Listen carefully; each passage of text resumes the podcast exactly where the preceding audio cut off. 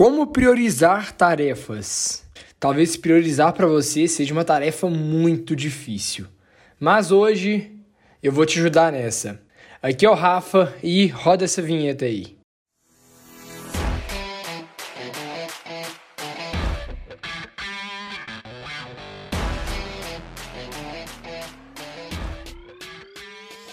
Você já percebeu ou você já parou para pensar em um momento em que você tem um post-it e tem uma lista de tarefas para você fazer, só que você fica enrolado, você não sabe por onde começar, você não sabe o que, que tem que fazer primeiro.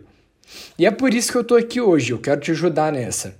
Como que funciona a priorização de tarefas? A primeira pergunta que você tem que se fazer é: essa tarefa é para mim, é para o meu bem pessoal, é para o meu crescimento ou eu estou fazendo isso por outras pessoas? Então, eu vou te dar um exemplo.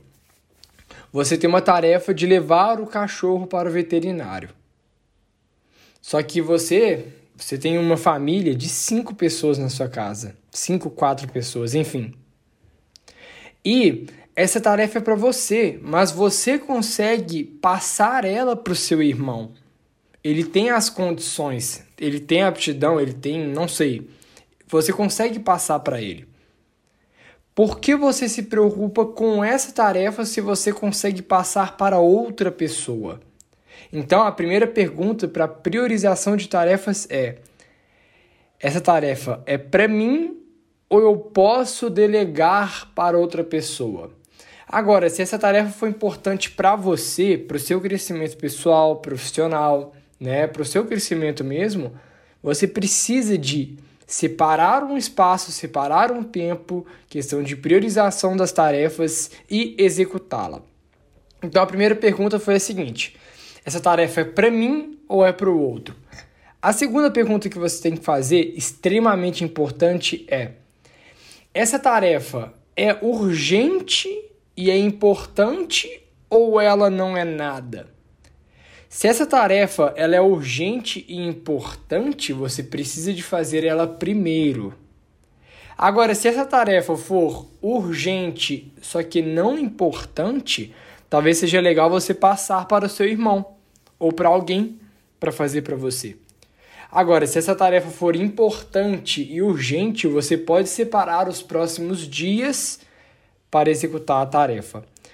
E agora, a tarefa, aquela tarefa que não é urgente, não é importante, não tem nada a ver com o seu crescimento pessoal, profissional, você pode simplesmente deixar ela de lado. Então, recapitulando tudo que a gente falou aqui, priorização de tarefas. Primeira pergunta: é para mim ou é para o outro? Segunda pergunta: faz uma lista com todas as suas tarefas, né, o seu post-it, a sua lista, e pergunta, se pergunta, isso é importante?